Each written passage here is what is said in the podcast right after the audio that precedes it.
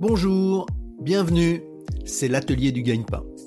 Je suis Bertrand Jonquois, cofondateur du gagne-pain, et avec ce nouveau rendez-vous, l'atelier du gagne-pain, nous allons prendre le temps de rencontrer régulièrement des professionnels du recrutement. Avec eux, nous découvrirons un autre regard sur les métiers du digital. Dans ces ateliers, nous vous proposerons les conseils de ces professionnels pour faire les bons choix dans votre projet et vous aider à trouver le gagne-pain qui vous convient. Pour ce cinquième atelier, nous avons le grand plaisir d'accueillir euh, Christelle de Foucault. Bonjour Christelle. Bonjour Bertrand, merci de me recevoir. Merci beaucoup Christelle d'avoir euh, accepté notre invitation. Christelle est l'auteur de plusieurs ouvrages, notamment 50 erreurs à éviter pour trouver un job chez Erol. Elle a beaucoup travaillé sur la marque employeur et la marque candidat. Elle est l'animatrice du podcast à succès Trouveur d'emploi et de la chaîne YouTube Le grand jeu de la recherche d'un job. Elle est conférencière, elle est top voice. Bref, elle fait beaucoup de choses. J'ai rien oublié, Christelle? Non, je ne crois pas. Si, peut-être ce qui peut intéresser tes auditeurs, c'est que je suis une ancienne recruteuse, une ancienne méchante recruteuse. Et donc, je vais leur parler avec le regard des recruteurs. Et peut-être aussi leur dire que je suis une ex-consultante en accompagnement. Donc, j'ai accompagné des chercheurs d'emploi, des jeunes comme des moins jeunes, vers l'emploi. Et ce regard peut les intéresser aussi. Bref, vous l'avez compris, euh, Christelle connaît beaucoup de choses sur l'emploi. Elle va nous aider à trouver un emploi. C'est ce qu'elle fait dans son podcast avec beaucoup de, plaisir. J'écoute ça très souvent et c'est très très bien fait. Je vous engage également à écouter son, podcast. Euh, l'atelier du gagne-pain, Christelle, a pour objectif de proposer des conseils aux jeunes pour trouver un job. Si tu en es d'accord, j'aimerais t'interroger sur euh, un concept que tu as inventé, que tu as créé, qui est la marque candidat. Et j'aimerais t'interroger sur euh, quatre thèmes c'est quoi la marque candidat On va commencer par ça. Comment développer et optimiser sa marque candidat, notamment pour les jeunes qui nous écoutent? La marque candidat est-elle adaptée au métier du digital? Je pense que là, tu as beaucoup de choses à dire. Et puis, dernière chose, la marque candidat permet-elle d'améliorer son employabilité dans la, dans la recherche de, job? Donc, on peut peut-être commencer par le, premier thème. C'est quoi la marque candidat en quelques mots? Alors, la marque candidat, c'est le pendant de la marque employeur. On entend beaucoup parler de ce sujet, de la marque employeur. La marque employeur, c'est un concept qui existe depuis les années 90, donc on n'a rien inventé, mais il paraît que ça va être le sujet de 2022, notamment à cause des réseaux sociaux. Et moi, je voudrais, euh, pour nos auditeurs, déjà leur expliquer ce que c'est que la marque employeur, parce que ça reste un concept assez flou, euh, que ce soit pour les entreprises ou pour les, collaborateurs. Très bonne idée, très bonne idée. Ou pour les candidats. Alors, je vais donner ma définition de la marque employeur, qui est une définition un peu business. En gros, la marque employeur, c'est l'image d'une entreprise auprès de son marché, donc auprès de ses prospects, auprès de ses clients, non plus au travers de ses produits ou de ses services, mais au travers des hommes et des femmes qu'elle va attirer, recruter, intégrer, fidéliser, faire évoluer et dont elle va faire des ambassadeurs. Donc on laisse la parole aux employés avec la marque employeur. Maintenant, est-ce que tu peux nous dire ce que ça change pour le candidat? Alors justement, la marque employeur, quand je dis la manière d'attirer les candidats, c'est euh, aussi laisser la parole aux candidats. En fait, chaque personne qui va rentrer en contact avec une entreprise, que ce soit le jeune pour faire un stage, le candidat pour un job et ensuite les collaborateurs, ce sont tous des personnes qui peuvent faire rayonner notamment sur les réseaux sociaux, la marque de l'entreprise. Donc la marque employeur, c'est ça. Et je me suis dit, il n'y a pas de raison qu'il n'y ait pas de marque candidat. Parce qu'on parlait beaucoup d'expérience collaborateur, je ne sais pas si tu as entendu parler de ça, ou de quelle est l'expérience candidat. Et moi, je me suis dit, mais plutôt que de l'expérience, je voudrais qu'on parle de marque, parce que à l'ère et à l'heure des réseaux sociaux, chaque candidat, chaque étudiant, chaque personne qui cherche un stage ou un job représente un produit, un service et a sa propre marque. Et je trouve que ça permet de valoriser la personne, de la même manière qu'on va valoriser une entreprise, eh bien la marque candidat permet de valoriser un candidat. Donc ça veut dire que le, candidat, il doit travailler sa marque candidat, il doit faire en sorte que sa marque candidat rayonne pour justement toucher ses, futurs employeurs. Exactement. Alors déjà, ça le met euh, au même niveau que l'entreprise. Et euh, je trouve que c'est bien d'équilibrer les forces parce que moi, j'ai connu quand même pendant des années les entreprises employeurs un peu supérieures par rapport aux candidats. Là, les forces s'équilibrent grâce aux réseaux sociaux. Et en effet, le candidat a une marque, il doit rayonner, doit finalement se montrer, doit se vendre. Et il n'y a rien de mieux qu'un réseau social pour le faire. Donc la marque candidat, elle naît du réseau social et principalement des réseaux sociaux euh, professionnels, notamment LinkedIn. C'est de là que ça part? Alors je, je pense que les réseaux sont un moyen de montrer sa marque, de montrer qui on est. Bien entendu, il y a d'autres façons de le faire, par exemple au travers d'un CV. Un très joli CV, notamment quand on est dans le digital, va donner une jolie image du candidat. Ça peut se faire aussi au travers de forums, de salons, de forums emploi, comme ceux que vous organisez. Eh bien, quand on va rencontrer dans la vraie vie des recruteurs, on va faire rayonner sa marque. Ça peut se faire également à l'occasion d'entretiens, quand on rencontre physiquement la personne. Cela peut être aussi lors des entretiens en visioconférence. Mais pour les messages, euh, les réseaux sociaux sont un magnifique outil euh, pour euh, faire parler de sa marque. Très bien, donc on a compris la, marque candidat et la marque employeur. Merci beaucoup Christelle. Maintenant, si on veut donner des conseils aux jeunes qui nous écoutent pour faire rayonner leur marque candidat, qu'est-ce qu'il faut faire? De la même manière que l'on va conseiller aux entreprises pour bien euh, mettre en avant une marque entreprise, une marque employeur, on conseille aux entreprises d'analyser leur fonctionnement, d'analyser leurs valeurs, de faire un audit. C'est exactement la même chose pour les candidats. Donc ça va dépendre du projet de chacun. Non seulement il faut qu'il se pose la question quel est mon projet, vers quel type d'entreprise je veux aller, quel avenir professionnel j'aimerais avoir, comment je souhaite me positionner. Ça c'est une chose, c'est par rapport aux objectifs de son marché, du type d'emploi que l'on va rechercher. Et puis après, il faut faire une introspection sur soi-même. Qui suis-je? Est-ce que, par exemple, je suis quelqu'un qui aime écrire? Peut-être que je vais pouvoir faire rayonner ma marque candidat au travers de l'écriture. Si par exemple je suis plus à l'aise en vidéo, ben, ça sera en vidéo. Si je suis hyper à l'aise avec les outils digitaux et que je fais euh, des magnifiques visuels, ben, ce sera peut-être au travers des visuels. Donc il n'y a pas une bonne façon de faire rayonner sa marque candidat.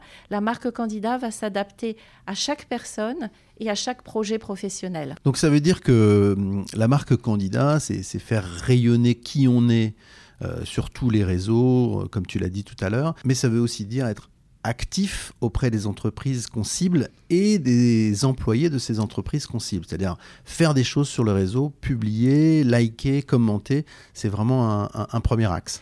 C'est un premier axe, rentrer en contact aussi, créer son réseau, parce que finalement, un réseau comme LinkedIn, c'est un moyen c'est pas une finalité, c'est un moyen de rencontrer des gens. Et ce qui va être important, c'est de créer son réseau humain. Donc, à partir du moment où on a commenté une publication, on peut rentrer en contact avec celui qui a écrit la publication pour lui dire qu'on a trouvé euh, son poste ou son idée euh, vraiment intéressante. Et ce n'est que dans un deuxième temps qu'on pourra dire qu'on recherche un stage ou une alternance. Dans la marque euh, candidat, il y a une notion, comme pour la marque employeur, il faut être un peu patient ça se construit doucement. Il ne faut pas tout de suite vouloir quelque chose. Ça aussi, je me permets d'alerter les jeunes. Vous repérez quelqu'un d'intéressant qui euh, peut peut-être vous aider. Ne, ne faites pas une demande de contact en lui balançant tout de suite votre CV. Ça, ça c'est pas bon pour votre marque. Il vaut mieux faire une demande de contact en lui parlant de lui ou d'elle, en lui disant ce que vous avez compris de ce qu'il fait, en lui disant que vous aimez ce qu'il fait, en lui disant que vous aimez son entreprise. Et uniquement dans un deuxième temps, vous pouvez dire que votre rêve, c'est de travailler euh, dans sa boîte. Il y a une question qui revient souvent aussi sur euh, les soft skills. Hein, et donc, j'aimerais bien t'écouter là-dessus. Comment est-ce qu'on met en avant les, soft skills dans sa marque euh, candidat alors, les soft skills, pour euh, le redire euh, à nos auditeurs, c'est le contraire de hard skills. Les hard skills, ce sont les compétences techniques, métiers, que l'on va acquérir avec l'expérience. Les soft skills, ce sont les compétences douces, qui sont des compétences personnelles, relationnelles, et que l'on a de base intrinsèquement et que l'on va développer, mais pas nécessairement au travers d'une expérience professionnelle. Je pousse tous les jeunes à vraiment s'intéresser aux soft skills, surtout ceux qui ont peur de ce manque d'expérience, parce que justement, ils n'ont peut-être pas beaucoup de hard skills, mais ils ont déjà beaucoup de soft skills. Pourquoi? Parce qu'il y a leur histoire de vie, parce qu'ils font aussi euh, des choses qui sont intéressantes et dans lesquelles ils développent des soft skills, notamment au niveau de leur centre d'intérêt, notamment aussi au niveau de tout ce qu'ils font pour les écoles, quand ils sont euh, dans un bureau des élèves, quand ils travaillent sur un projet humanitaire. Ils développent beaucoup de compétences douces, donc de soft skills. Les compétences douces, ça va être la gestion du stress, la capacité à prendre de la hauteur, l'empathie, la capacité à fédérer, euh, l'adaptabilité. Il y a beaucoup de jeunes qui voyagent, qui prennent une année de césure.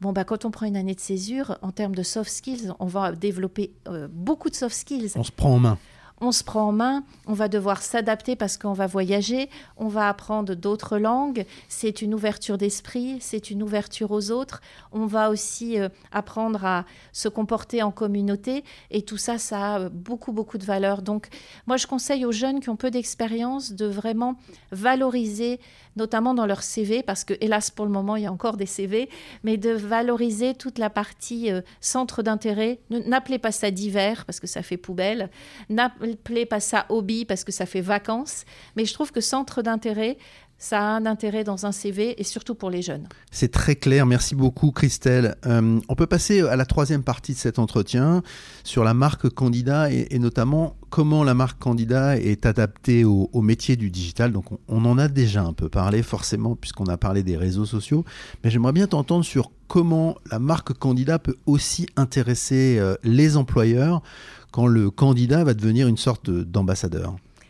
Alors, ça, c'est mon analyse. Alors, je voudrais vraiment préciser ça, Bertrand, si tu m'y autorises.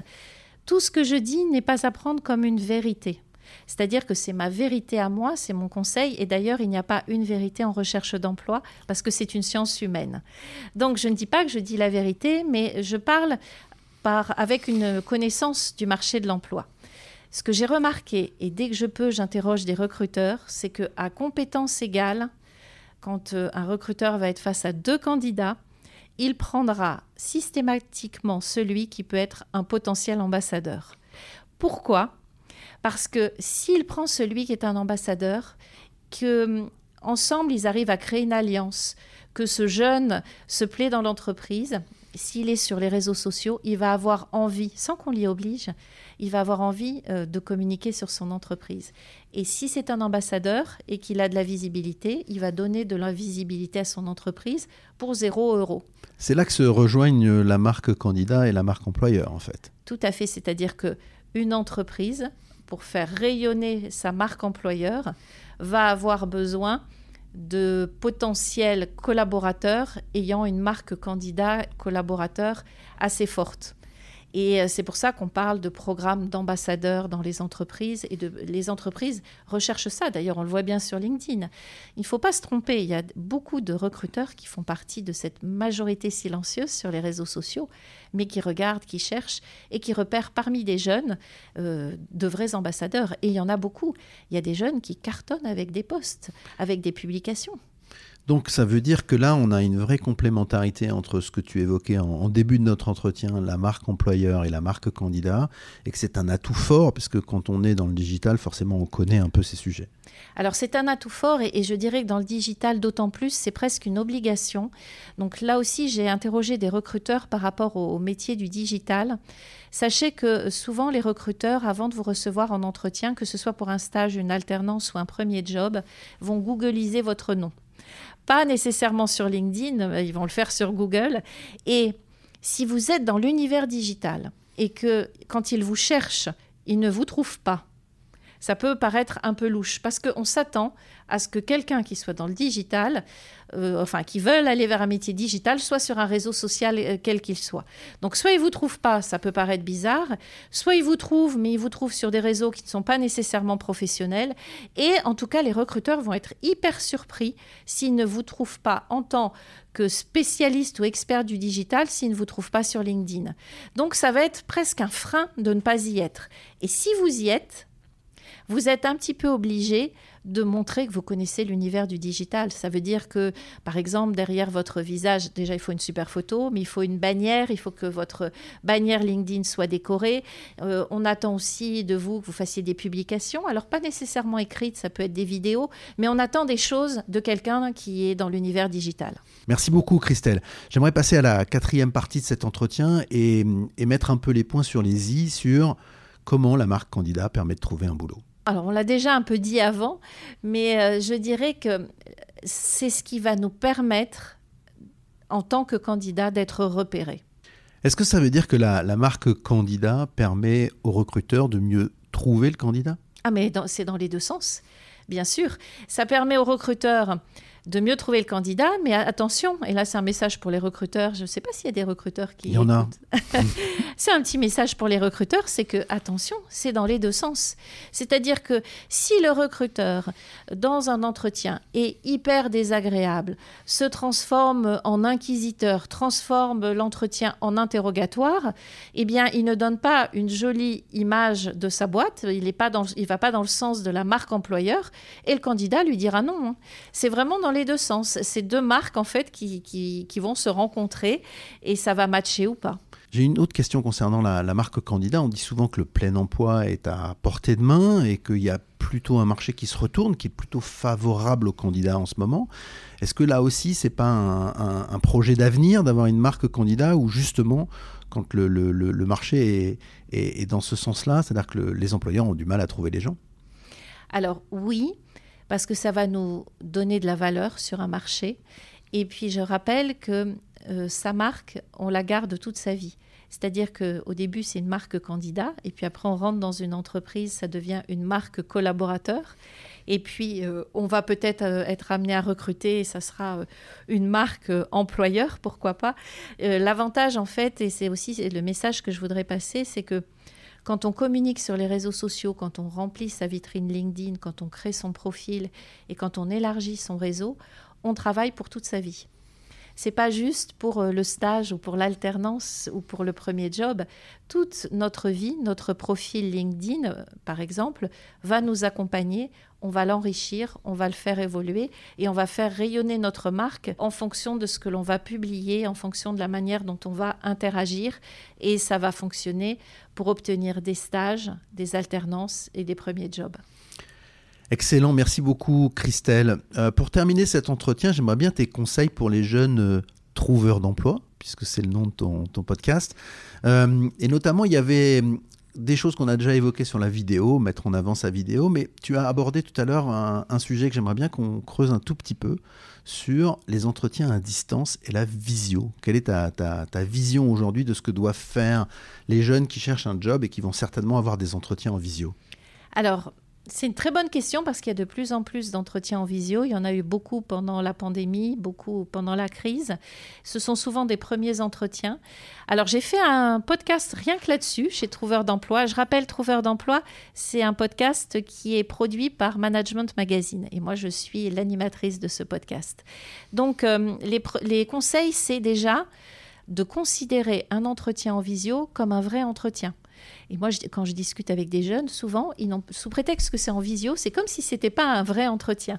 Donc, euh, il y a des, règles de base, mais pour, pour faire très vite, il faut surtout tester avant, tester son outil, euh, voir si notre micro fonctionne bien, peut-être investir ou se faire prêter un casque avec un micro, regarder aussi les notions de caméra parce que euh, on a tendance, et ça c'est un réflexe humain, à regarder l'écran et la personne qui nous fait face, le recruteur euh, dans les yeux mais sur l'écran. Or parfois la caméra est au-dessus ou elle est plus bas. Donc bien vérifier ces notions-là, bien vérifier l'endroit où on s'installe parce que parfois il y a des candidats qui vont se mettre devant une fenêtre et ça fait un super contre-jour. Ou alors on voit le bazar euh, de, la chambre avec du linge qui traîne derrière. on est aussi d'un point de vue vestimentaire, il faut considérer qu'on est en entretien. Donc faire attention aussi euh, à, la tenue. Et euh, durant tout l'entretien, alors c'est plus compliqué un entretien en visio parce qu'il n'y a pas le, contact humain. et le, la distance, c'est difficile. Donc pensez à bien sourire, parce que le sourire s'entend. Tu vois, là, si je te souris, je pense que je l'entends. Tu m'entends. si tout à coup je fais la gueule comme ça, ben, je pense que les auditeurs se rendent compte que voilà. Donc pensez à sourire, ça fonctionne aussi, et ne pas hésiter non plus à prendre des notes.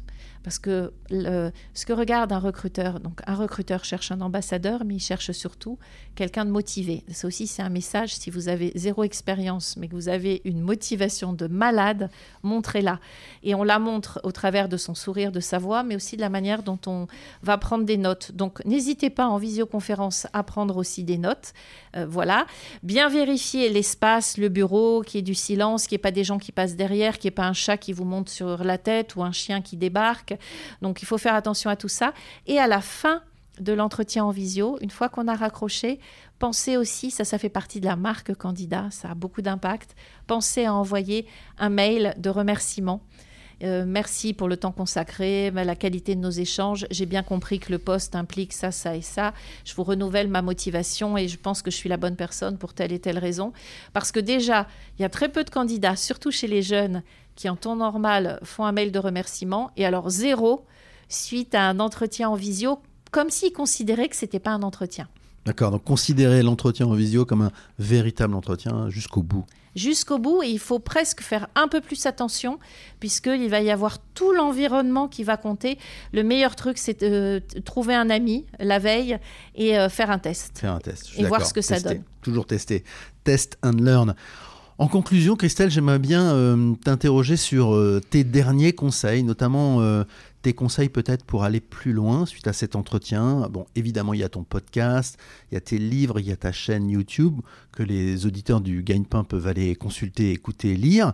Est-ce que tu as d'autres conseils qui, te viennent en tête et qui permettraient d'aider les jeunes qui nous écoutent à trouver un job? Moi, j'ai deux conseils. Le premier conseil, c'est de vous dire que qui que vous soyez et à quel endroit que vous soyez dans vos, études, dans votre parcours, dites-vous que vous avez de la valeur. Vraiment, il faut, il faut partir en étant confiant. Vous avez à votre niveau de la valeur et faites attention de ne pas vous positionner en inférieur par rapport aux recruteurs. Ça, c'est le premier conseil.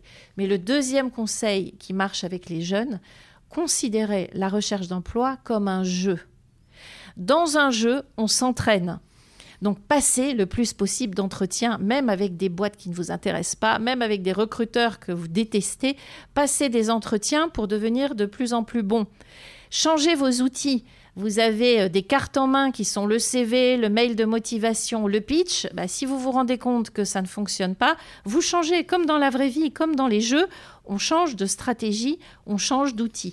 tu joues au Monopoly Ça m'arrive. Bon, je pense que les jeunes ont déjà joué au Monopoly. Est-ce qu'ils pleurent quand ils tombent en prison, sur la case prison et qu'ils touchent pas, je sais plus combien, en passant par la case départ? Non, c'est simplement le jeu. Quand on perd au poker, bon bah on perd, on perd de l'argent, mais c'est pas grave, c'est le jeu. Quand on perd face à un joueur de tennis, bah, c'est le jeu aussi. on se dit, bah, je vais m'améliorer. En recherche d'emploi, c'est ça. C'est pas je suis un mauvais professionnel, je ne vais jamais trouver. C'est juste que je suis peut-être un mauvais joueur dans le jeu de la recherche d'un job et je vais améliorer mon jeu. C'est un excellent conseil. Considérer la recherche d'emploi comme un jeu, je pense que c'est un très très bon conseil. Merci beaucoup Christelle, merci, à bientôt. Merci Bertrand, merci à vous tous de nous avoir écoutés et pensez toujours que vous avez de la valeur. Merci beaucoup d'avoir écouté ce nouvel épisode du Gagne-Pain. Si vous aimez le gagne-pain, laissez-nous 5 petites étoiles sur Apple Podcast ou votre application de podcast ou de streaming préférée. N'oubliez pas de vous abonner au gagne-pain. Vous pouvez nous écrire, nous envoyer vos suggestions et vos commentaires sur legagnepain.fr. Retrouvez-nous également sur les réseaux sociaux pour suivre notre actualité. À bientôt pour un nouvel épisode du gagne-pain.